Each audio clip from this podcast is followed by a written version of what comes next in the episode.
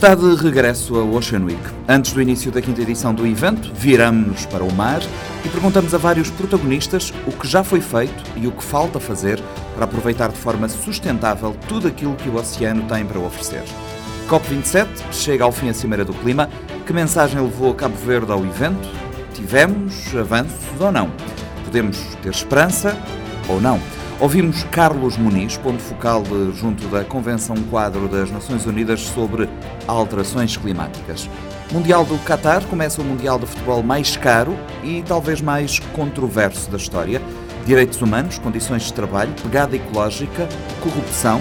É sobre isto que também se fala por estes dias. Escutamos Ivo Sobral, professor universitário em Abu Dhabi. Seja bem-vindo ao Panorama 3.0.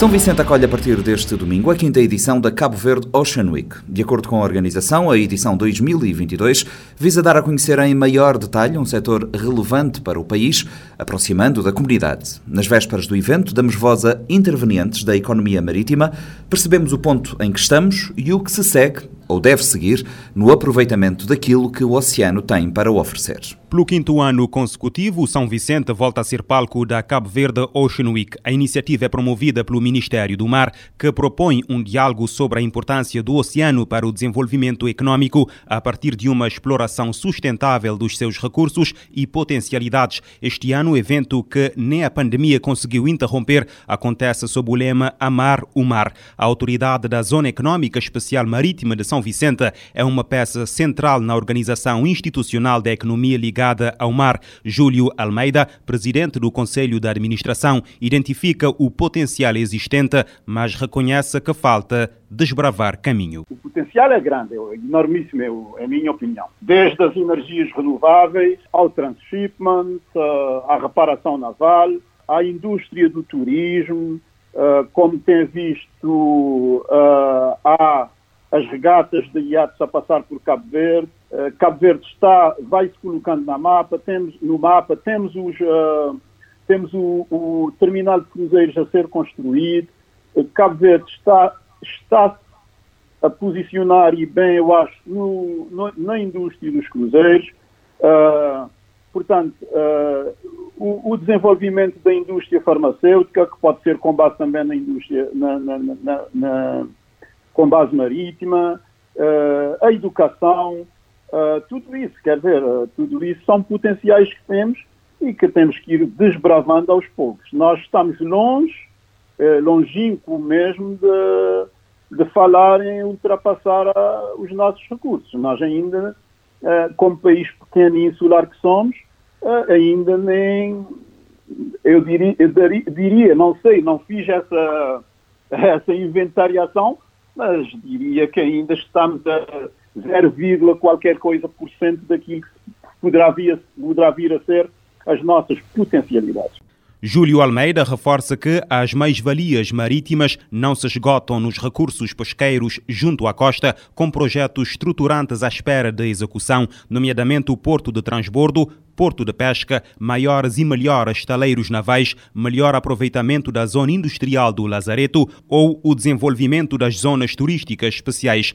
Dotada de autonomia, a Zona Econômica Especial Marítima de São Vicente poderá ter acesso a recursos próprios e conta vir a trabalhar de perto com o setor privado. Contudo, e por enquanto, aguarda financiamento público para dar o pontapé de saída a tudo aquilo que tem na gaveta. Para o próximo ano de 2023 já temos alguns financiamentos garantidos no quadro público eh, e, e, e com, com, o qual vamos, vamos materializar alguns desses projetos, eh, sem sombra de dúvida, insuficientes ainda. Portanto, eh, esperamos conseguir também vir a materializar ou arrecadar alguma receita própria que podemos utilizar Uh, neste, uh, no desenvolvimento destes projetos. A tradição de São Vicente na atividade portuária é um ativo raras vezes contestado. Sediada no Porto Grande, a Enapor é a instituição de referência. Com a concessão na agenda do governo, o papel da empresa pública deverá mudar no futuro, mas por enquanto continua a caber-lhe a gestão dos portos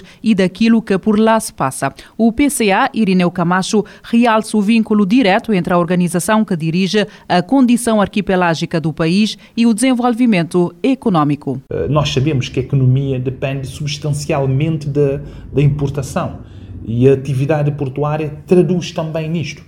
Ou seja, quase tudo o que se consome nas ilhas é movimentado através dos portos.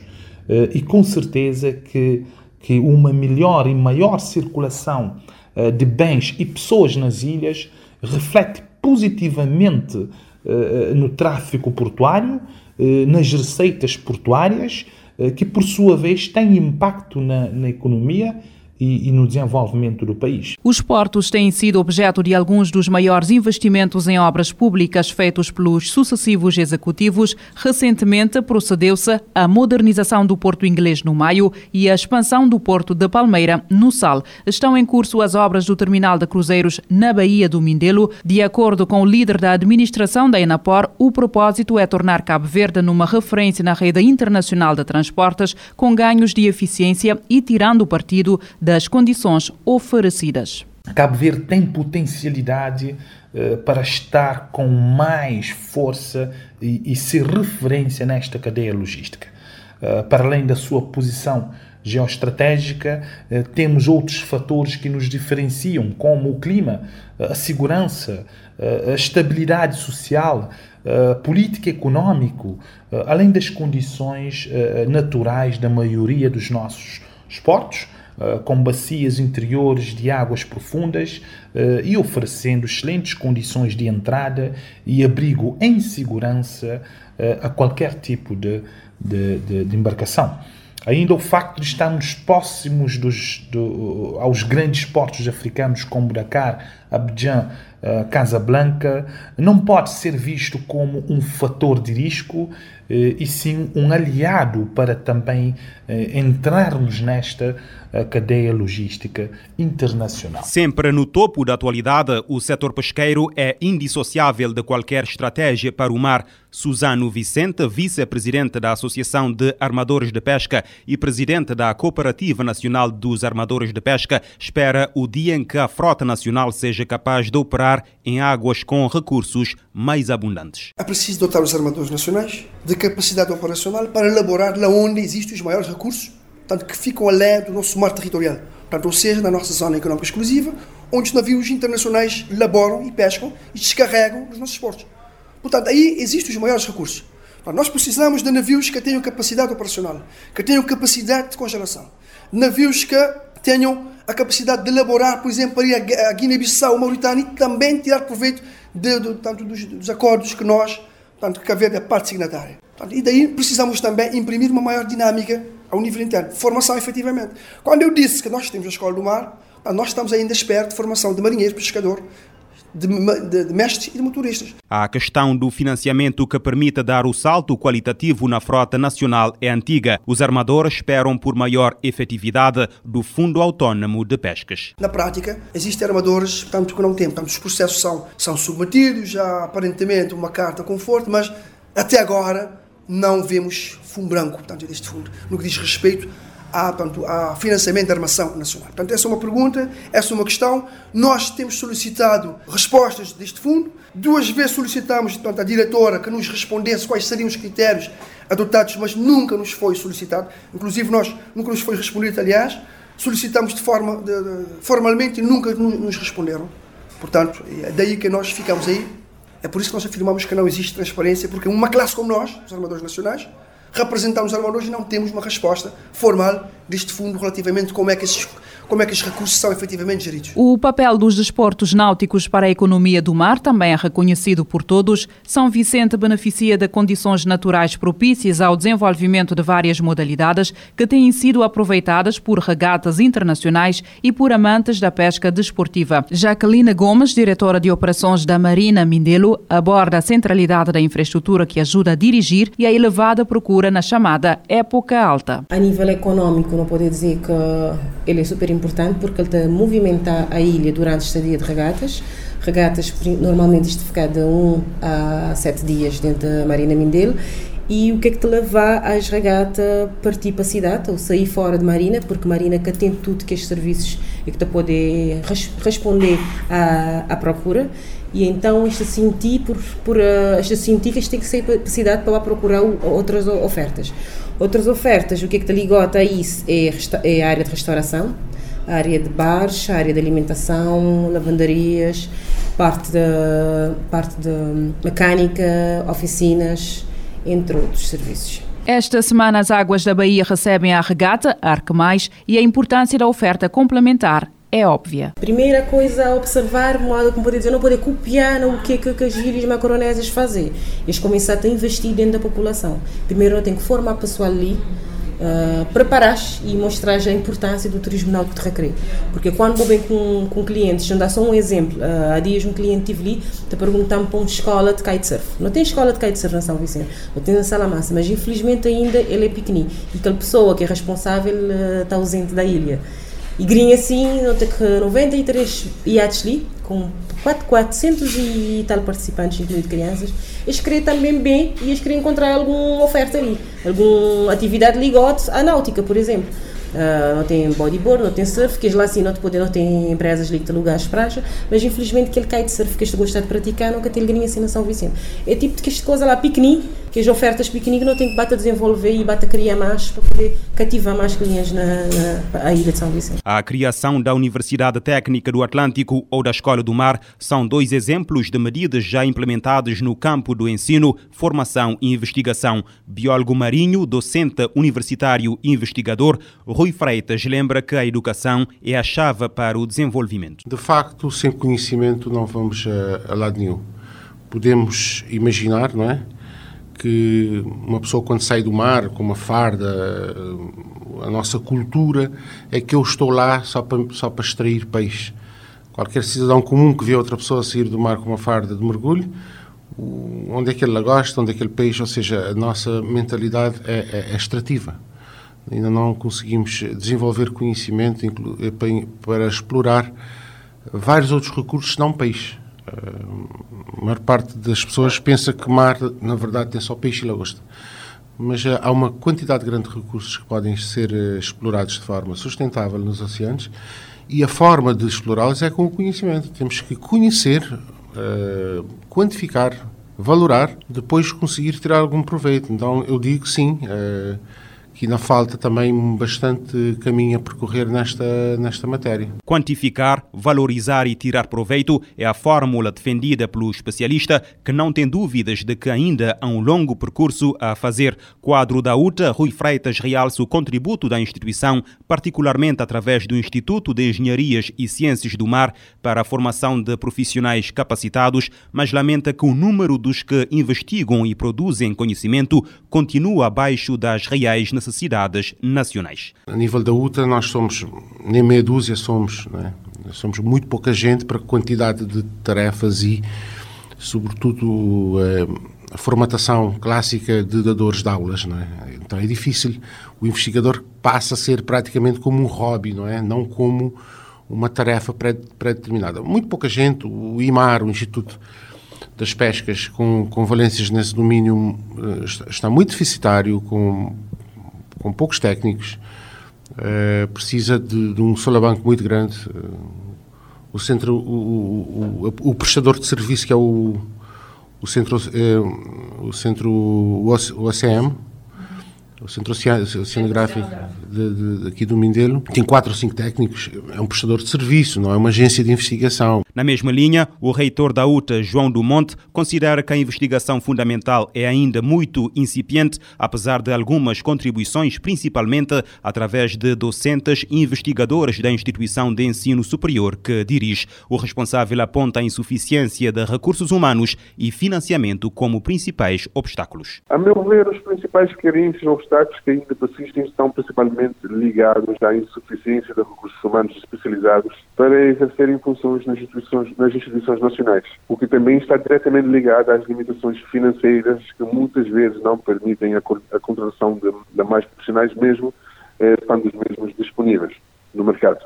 Mas eh, também penso que há uma grande necessidade de encontrarmos formas alternativas de financiamento aos estudantes e investigadores no país. Portanto, formas que vão para além da atribuição da Bolsa de Estudos ou os programas de financiamento que temos, que temos eh, na banca comercial no país. Penso que é fundamental também encontrarmos formas de ajudar estudantes, portanto, e os investigadores nesse, nesse ponto.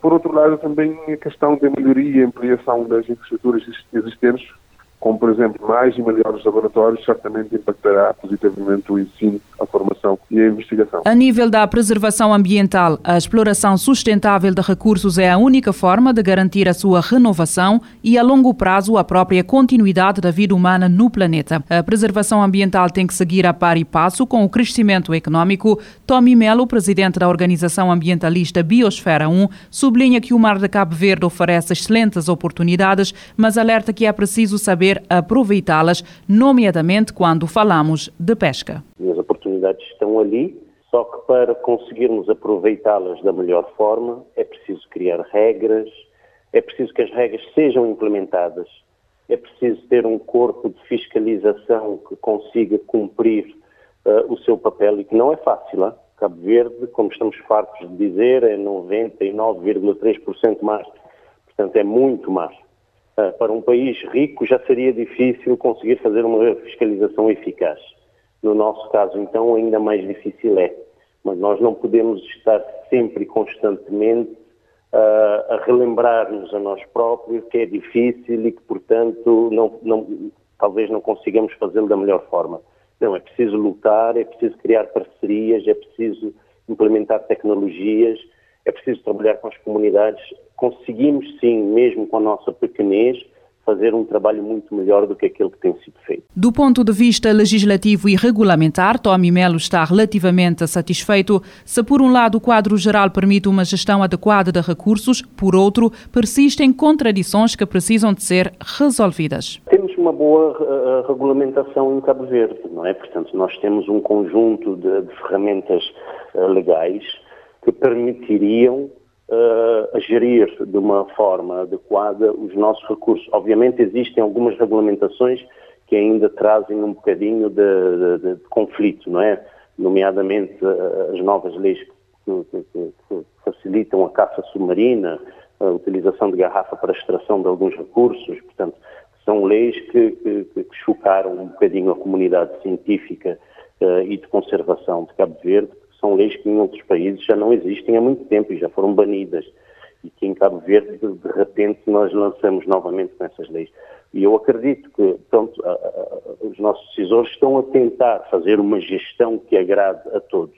Mas às vezes, na, na, na, quando estamos a falar do recurso que é de todos, é preciso ter um pulso um bocadinho mais forte e conseguimos sim abrir novas oportunidades para que ninguém fique sem sustento. O responsável da Biosfera 1 recorda a nossa pequena plataforma continental, o que significaria sempre um menor estoque de peixe, tornando ainda mais relevante a utilização sóbria dos recursos ainda disponíveis. A Cabo Verde Oceanuica acontece de 20 a 25 de novembro em diferentes espaços de São Vicente. Diretor Nacional de Política do Mar, Giliardo Nascimento coordena a Cabo Verde Ocean Week. Na quinta edição, o evento procura reinventar-se. Estamos uh, aqui à beira da quinta edição que pretende ser uma nova largada deste evento em Cabo Verde, ou seja, um reaproximar uh, das comunidades uh, relativamente a este evento. E o objetivo principal é tornar o, o, evento Cabo Verde Ocean Week, é elevar a consciencialização e fomentar o diálogo sobre a essência, a importância e a sustentabilidade dos oceanos,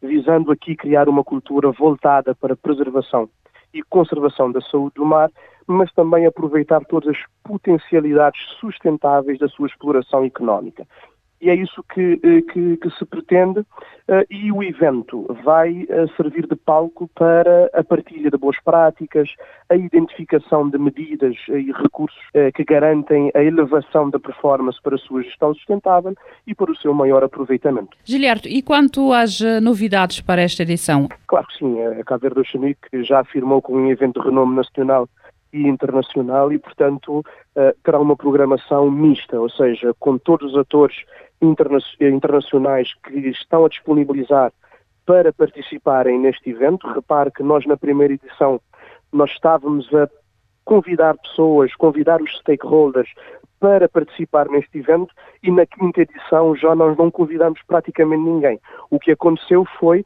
uma aderência massiva, uma manifestação massiva de pessoas para participar neste evento.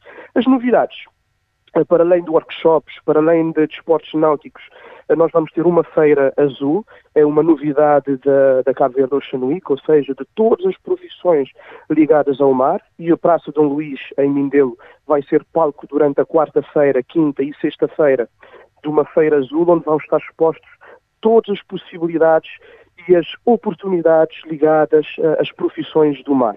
Uh, é uma feira que está a ser liderada pela EMAR, ou seja, a Escola do Mar, que é uh, o departamento governamental ou uma empresa uh, ligado ao Ministério do Mar uh, para as formações profissionais ligadas ao mar, é uma outra novidade. Uma segunda novidade que merece aqui destaque é o Blue Food Festival, ou seja, inaugura-se nesta quinta edição a ideia de um festival gastronómico onde se vai expor tudo aquilo que é uh, a gastronomia que vem do mar.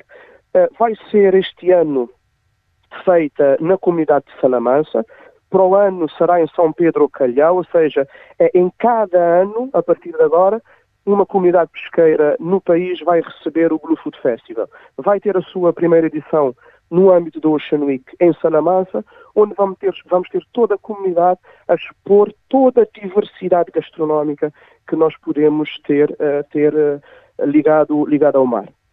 Uma outra novidade desta quinta edição é o Ocean Open Day. Ou seja, todas as instituições tuteladas e empresas do Ministério do Mar vão estar de portas abertas para estudantes do décimo, do décimo primeiro, aliás, do primeiro, do primeiro ciclo, do segundo ciclo e até os estudantes universitários, abertos a, a, a, a mostrar o que é que nós fazemos, o que é que se faz, o que é que a CABNA faz, o que é que a ENAPOR faz, uh, mostrar todo o ecossistema do mar, como é que funciona, porque é que são importantes e porquê uh, é que eles existem. Ou seja, para abrir a sociedade tudo aquilo que é a nossa, a nossa atividade. Eu destacava para já essas três grandes novidades nesta quinta edição. Ao promover estas sessões de promoção de conhecimento daquilo que Cabo Verde faz a nível dos setores ligados ao mar, é também reconhecer que estas atividades ainda não são propriamente do conhecimento ou não têm uma ampla divulgação no seio da sociedade.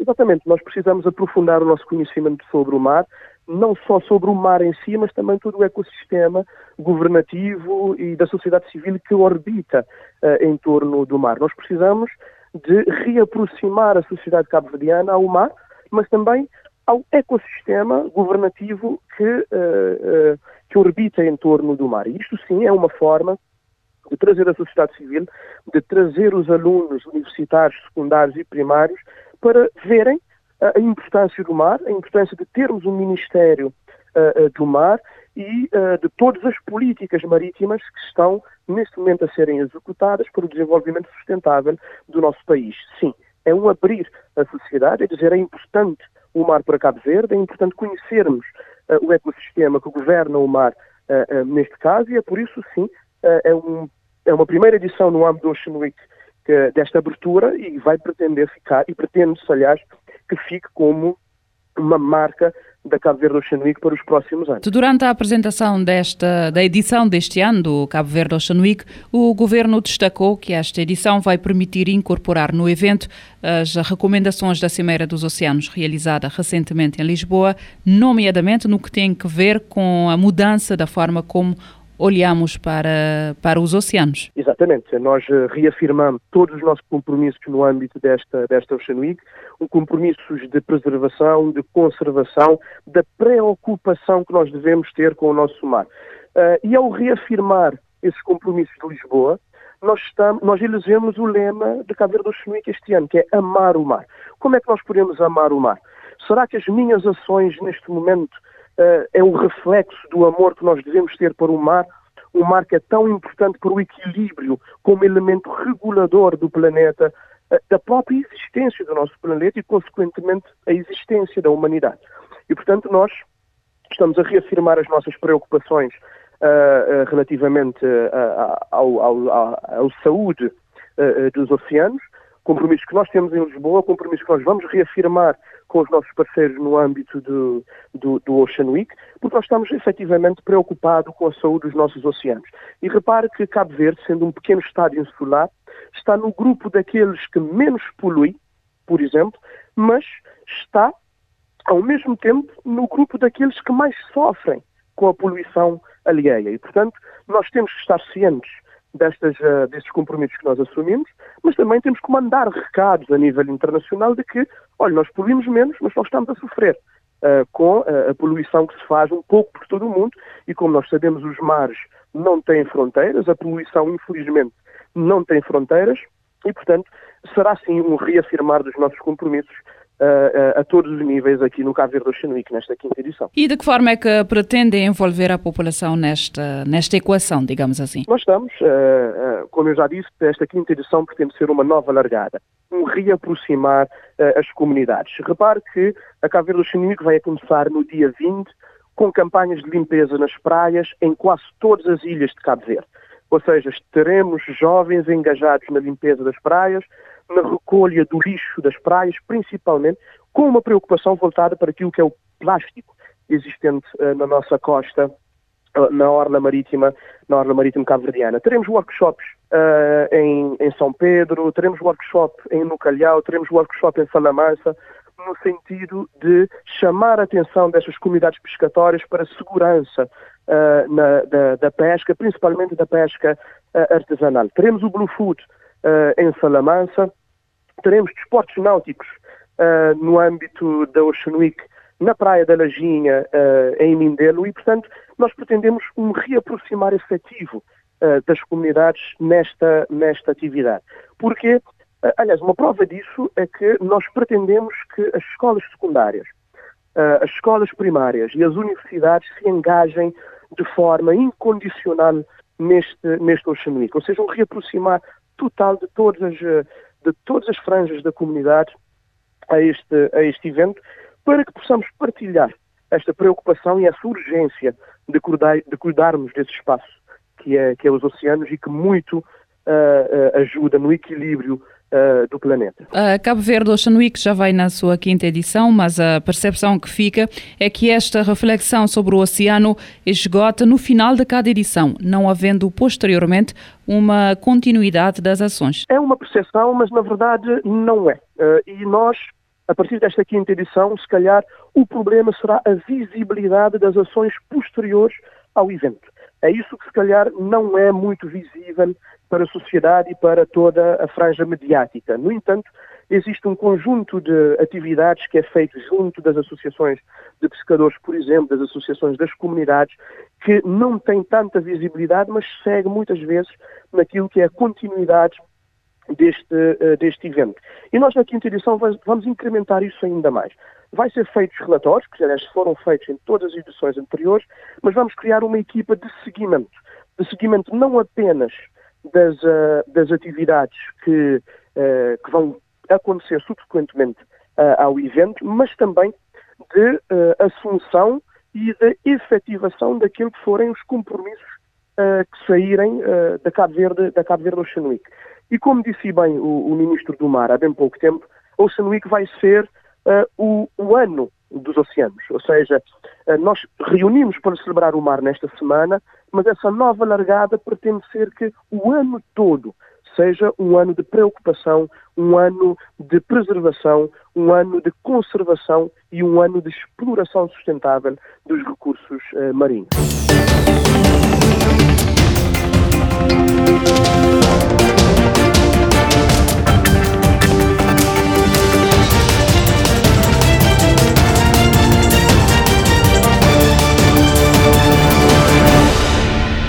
Cabo Verde defendeu o debate da questão das perdas e danos na Conferência do Clima que terminou esta sexta-feira em Sharm el-Sheikh, no Egito. Um dossiê que ao longo dos anos tem vindo a ser adiado e que agora se encontra no centro do debate. Na COP27, Cabo Verde pediu ainda a conversão da dívida pública em investimento climático. Carlos Muniz, ponto focal de Cabo Verde junto da Convenção Quadro das Nações Unidas sobre Alterações Climáticas, explica, em entrevista à RFI, que este ano o país traçou uma estratégia baseada na mitigação, perdas e danos, adaptação e financiamento. Cabo Verde, este ano, traçou uma estratégia muito bem precisa em relação à participação na COP27. Nós definimos as nossas estratégias, três áreas prioritárias. Uma área prioritária tem que ver com a parte de mitigação e de, e de questão da transparência, portanto, aqui é um sistema de reporte que Cabo Verde tem que preparar para 2024 apresentar um novo sistema de reporte chamado BTR. Também uma outra área que tem a ver com adaptação e perdas e danos também são dois dossiês de extrema importância para Cabo Verde. A questão da adaptação, como sabe, Cabo Verde é um país muito vulnerável, portanto, a questão das mudanças climáticas e adaptar é fundamental. E uma terceira área prioritária que tem a ver com a parte financeira e a parte do artigo 6 do Acordo de Paris tem a ver com venda de carbono, mercado de carbono. E é claro que, para dizer a verdade, são áreas prioritárias, mas não pode haver prioridade sobre prioridade. Mas se houvesse prioridade sobre prioridade, é claro que a gente priorizava a parte financeira. Sem dinheiro você não pode fazer nada, né? Se não houver dinheiro, você não pode mitigar, você não pode adaptar, nem pode recuperar aquilo que perde termos de perdas de danos. Principalmente nos últimos anos, Cabo Verde tem sido tanto fustigado com fenómenos extremos que têm criado grandes prejuízos económicos ao, ao, país. E, portanto, de que forma é que este dossiê de perdas e danos, que este ano efetivamente está em cima da mesa da COP, sempre se foi falando em perdas e danos, mas na agenda oficialmente nunca esteve, só este ano é que está. De que forma é que é importante para Estados como Cabo Verde este dossiê? Cabo Verde faz parte de grupos de trabalho, principalmente do grupo africano, que tem defendido tanto esse dossiê com unhas e dentes. Desde Varsóvia se falava no perdas e danos e sempre vai se empurrando, empurrando com barriga para a frente esse processo. E eu penso que, pelo facto de a COP ser realizada num país africano, pode ser que Sharm el-Sheikh seja a tanta cidade de algumas decisões. E penso que essa questão de perdas e danos pode ser que haja alguma luz no fundo do túnel. Não acredito que vai ser tudo aqui resolvido e que vai haver algum texto relativo a perdas e danos. Mas penso que vai se dar um grande avanço para que em Dubai, no COP28, se feche todo esse processo. Nada se faz sem financiamento. Que financiamento é que Cabo Verde precisa para o tal investimento climático que se fala? Nós agora apresentamos no 2021 a nossa revisão do nosso NDC, que tem um valor de cerca de 2 bilhões de euros para a implementação do nosso NDC. Desses 2 bilhões, 20% é parte incondicional. E estamos a fazer alguma coisa em Cabo Verde em relação a isso. E os outros 80% é parte condicional, se houver apoio. Portanto, nós estamos a trabalhar nesse sentido para que possamos conseguir algum dinheiro para poder implementar o nosso NDC, que se baseia principalmente na, na transição energética. Tem a ver da, da usação dos energias fósseis para energias renováveis. Cabo Verde é um país de sol e de vento, portanto, temos ótimas condições para que isso possa acontecer. E também, este ano, apresentamos o nosso Plano Nacional de Adaptação, o nosso NAP, que tem um valor de 1 bilhão de euros. Neste momento já temos algum financiamento através da cooperação luxemburguesa, que já disponibilizou cerca de 10 milhões de dólares ou de euros para começarmos a avançar. E é claro que, tanto da mitigação como da adaptação, esses dois fundos, através do Fundo Verde e Fundo de Adaptação, pode ser que, se houver algum avanço, possa nos ajudar a, a implementar esses dois planos. Vivemos um momento em que há uma guerra na Europa e não podemos esquecer que os europeus são grandes poluidores. Há uma guerra na Europa, há um problema de crise energética, há um problema de insegurança alimentar. Onde é que fica o clima no meio disto tudo? Não perde relevo? Claro que sim, não é? Repara só, nós tínhamos recuperado com a pandemia da Covid, tínhamos recuperado um avanço significativo em termos de, de emissões de gás de efeito de estufa. A atmosfera ganhou um fôlego. Ganhou um fôlego porque não se produzia, portanto as casas estão todas fechadas, houve uma redução de 7% das emissões de gás de efeito de estufa na atmosfera. Agora, com a guerra na Ucrânia, estamos a fazer o oposto, porque os países vão começar a retomar o carvão para a produção do aquecimento. É claro, isso vai barulhar todo o esquema, não é? Claro que se a atmosfera tem a capacidade de uh, absorver, de suportar até 450, conforme diz o IPCC, partes por milhões de dióxido de carbono, eu acho que se assim continuar na guerra, continuar cada vez mais para a frente, penso que em 2025 a atmosfera chega ao seu limite. E chegando ao seu limite, portanto, é o caos, né? É um caos para tudo, para a vida animal, para o homem, para o ecossistema, vai ser um caos. E Cabo Verde acaba por, ser, por estar numa situação ainda mais delicada porque, obviamente, arquipélago insular, o nível das águas do mar que sobe, a acidificação dos oceanos, há todo um ecossistema que acaba por ficar em causa. Isso também põe em causa mesmo a própria alimentação dos cabo-verdianos. Nós, neste momento, em Cabo Verde, com a crise alimentar por causa da guerra, os produtos subiram em flecha e cada vez mais há mais pessoas com menos possibilidade de comprar o bem essencial, porque de facto o combustível subiu, subiu tudo, tanto na nível da Europa, nós eh, importamos a maioria dos alimentos que nós consumimos em Cabo Verde, nós importamos dos países eh, Portugal, Brasil e, e outros países, e, e com a subida saída desse, desse produto, é claro que o, o povo comum, o cabo-verdiano comum, terá muito mais dificuldades em, em, suportar, em suportar tudo. O presidente cabo-verdiano, José Maria Neves, disse que ia defender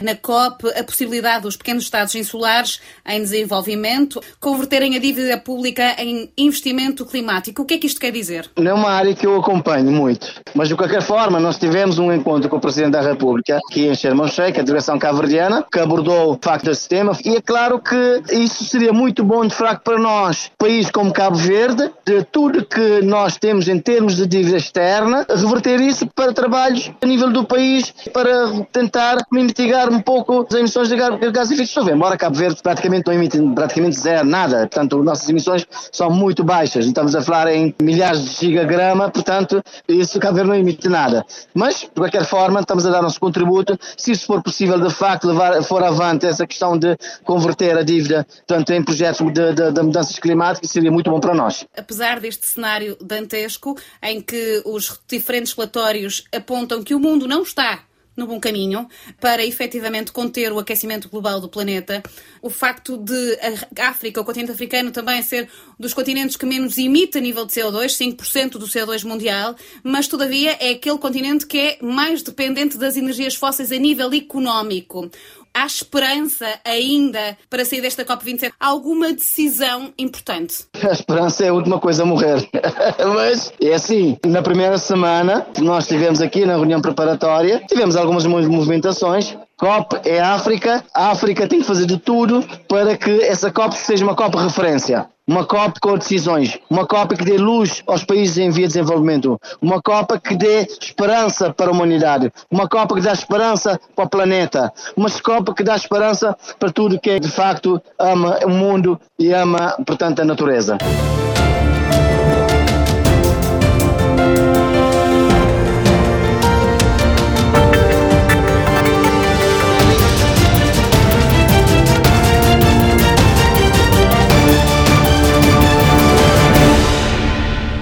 O Mundial de 2022 arranca este domingo no Qatar. É o Mundial mais caro e certamente um dos mais controversos da história. São inúmeras as polémicas em torno desta edição: direitos humanos, condições de trabalho, pegada ecológica ou ainda corrupção.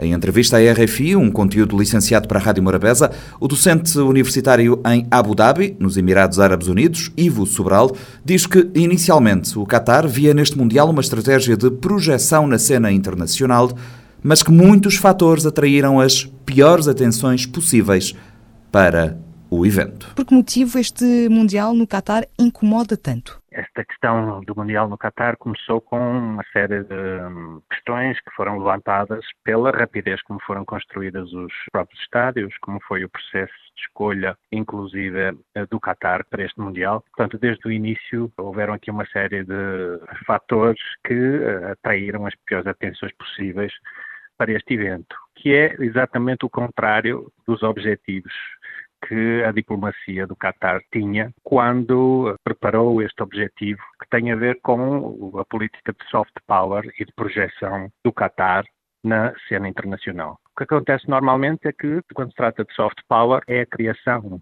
de uma série de eventos internacionais, por exemplo, onde um país pode fazer, eh, digamos, uma publicidade positiva, uma espécie de nation branding, ou seja, a criação de uma imagem positiva para o mercado internacional e para garantir que o país possa depois atrair investimento económico, assim como uma presença política ao mais alto nível. Até porque são esperados eh, um milhão de adeptos eh, no Catar, foram construídos sete estádios em oito eh, nos últimos anos, quando o Catar tem pouca tradição futebolística, nem campeonato nacional tem. Por que motivo receber esta prova? Já falou de publicidade positiva para mostrar que é capaz de receber este Mundial, que tem uma capacidade financeira para o fazer? E não só. Há aqui uma, um realpolitik típico do que tem saído nos últimos anos de Doha, que é um mundial, um evento internacional deste género vale mais para a política externa do Qatar que qualquer representação nas Nações Unidas. Ou seja, o Realpolitik identifica aqui o futebol como um meio para obter uma maior visibilidade política à agenda do Qatar. O Qatar tem uma ambição extremamente grande de um, transformar-se um pouco numa central regional, um país pequeno, mas com uma grande capacidade negocial e de ser o eterno middleman aqui para o Golfo. Não deixa de ser controverso num uh, campeonato desta dimensão mundial de futebol, o futebol ser apenas um meio? Infelizmente, em termos de relações internacionais, o futebol já há muito tempo que não é só um desporto,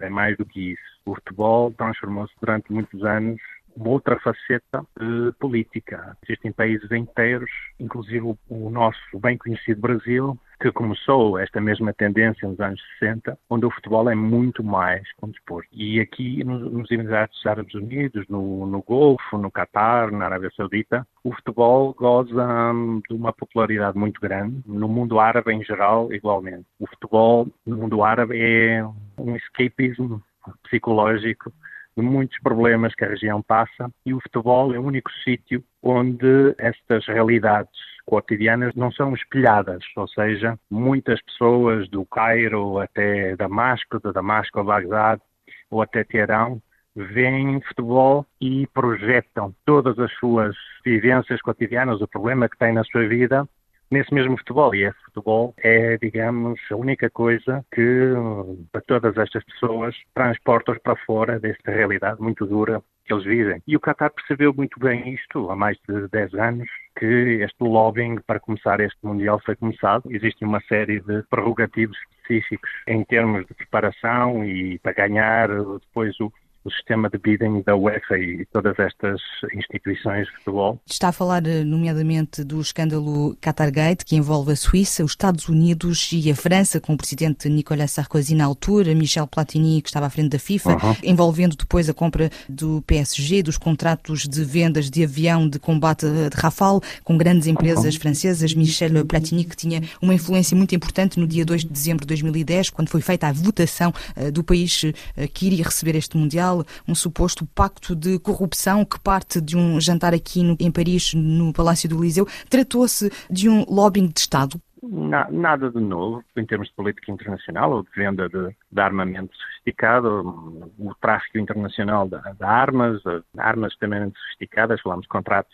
que são de bilhões de euros, onde vale tudo e onde, bem, isto é tradição do Estado francês, pelo menos desde os anos 70, usar tudo o que fosse necessário para vender as suas armas internacionalmente. Muitos outros Estados mudaram a sua política de venda de armamento por causa desta política estatal francesa extremamente forte e eficiente na venda de equipamento militar. Falou nos Mirage e Companhia Dassault. Foi mesmo a Companhia Dassault e os Mirage que começaram esta tendência nos anos 70 e 80. O papel do futebol aqui é uma outra carta, um outro bónus que pode ser tido em cima da mesa de negociação. Tudo é válido para vender uh, material militar extremamente sofisticado e bastante caro. Tudo é válido também eh, quanto aos direitos humanos. Há várias ONGs que apontam atropelos quanto aos direitos humanos na construção, eh, nomeadamente de, dos estádios, a par da banalização de um regime autocrático e de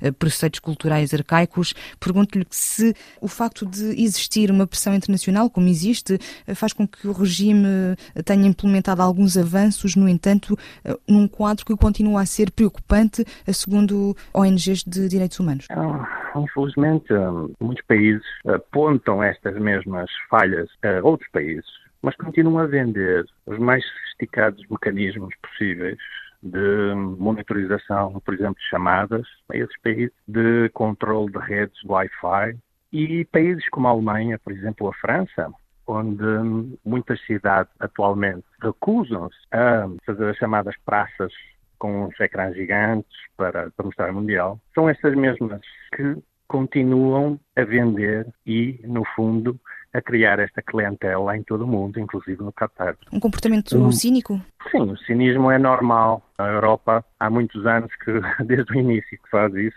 Sinceramente, acho que a minha opinião é que, se calhar, querem um preço maior ou melhor no que vão vender depois ao Qatar ou outros países e uh, estas mesmas pressões funcionam também para isso. Ou seja, aqui um, uma duplicitude de comportamento. Por um lado condenam, mas por outro lado continuam a vender todos os mecanismos.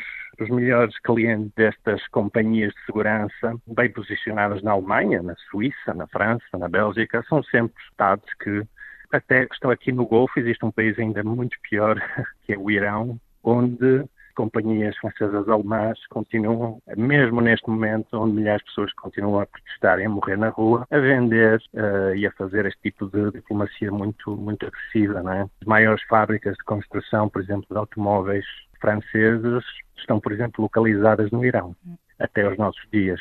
O Qatar é só mais uma mais um ambiente onde isto é bastante patente. O balanço do carbono é oito vezes superior ao estipulado pela FIFA, apontam organizações não governamentais. O Qatar terá, portanto, de investir 3,6 milhões de crédito carbono, investindo, por exemplo, na plantação de florestas para compensação carbónica há aqui um, uma grande pegada ecológica também em torno deste campeonato. Uhum. Sem dúvida. A realidade do Golfo é esta. São sociedades completamente vocacionadas para a utilização de energias fósseis em massa que o Qatar também é um dos maiores produtores do mundo. Quando fala nessa pegada de 3 bilhões, também temos que falar na pegada de 200 a 300 bilhões de euros que a Europa vai pagar ao Qatar pela compra de gás natural já que o Qatar é o terceiro maior produtor de gás do mundo, a seguir à, à, Rússia e a seguir ao Irão, que estão os dois, obviamente, os dois primeiros estão proibidos de vender a gás à Europa neste momento. Se falarmos de pegada carbónica do Qatar, também temos que falar da total e absoluta necessidade da Europa comprar o gás natural do Qatar. Está a utilizar esta mesma superioridade que tem foram assinados vários uh, acordos, por exemplo, com a Alemanha e a Polónia, e uh, muito provavelmente outros países seguirão. O Qatar está posicionar-se como o maior produtor de gás natural do mundo, tentar fazer esses mesmos acordos, mas, no entanto, muitos países da Europa, por causa da crise ucraniana e a crise energética mundial, já saíram completamente dos vários acordos energéticos que tinham e, eh, digamos que 2022 vai ser um ano para esquecer em termos de todos estes discursos ambientais, porque a realidade desta guerra terrível que a Europa enfrenta obriga os países a encontrarem outras soluções e ter que comprar o gás natural do Qatar ou de outros países. Há outros países na linha que já se ofereceram para colmatar esta falha. Um deles será a Venezuela, que eu saiba não é o melhor país com o melhor uh, track record de direitos humanos uh, sequer. E não existem opções boas para a Europa. Quanto à questão de segurança para com as mulheres, as pessoas LGBT, num país com grande conservadorismo religioso, as autoridades cataris eh, dizem eh, querer acolher todas as pessoas, apesar de, nas últimas semanas, terem surgido algumas declarações controversas. É uma, uma regra muito normal. Eu acho que é uma regra que é qualquer visitante, qualquer turista, terá que obviamente, respeitar a cultura local e os cânones da cultura local. Se não quiser fazer, Basta não, não ir ver o Mundial no Qatar. Acho que é muito simples. Não há aqui volta a dar. Obviamente, todas estas questões que me apontou são relevantes, mas muitas pessoas têm que perceber, em particular esta geração woke, eh, que é muito comum encontrarmos na Europa, que o mundo não é todo igual. Existem diferenças e tem que se respeitar essas diferenças, porque se não o fizermos, não é compatível este caráter universal de todas estas questões, em particular no Qatar. Infelizmente, é essa a nossa realidade. Não se pode condenar outros países eh, sempre que queramos. Existem limitações e culturas diferentes. Muitas vezes eh, a questão de hábitos sociais são algo que se é introduzido lentamente em sociedades conservadoras, como por exemplo o Qatar, e passado alguns anos, essas mesmas minorias são adotadas, passam a ser uma realidade. Agora, quando vem com uma roupagem política de observância de um país a cânones que, à primeira vista, são extraterrestres para a cultura local, obviamente condenar essas mesmas iniciativas a falhanças, especialmente aqui no Golfo.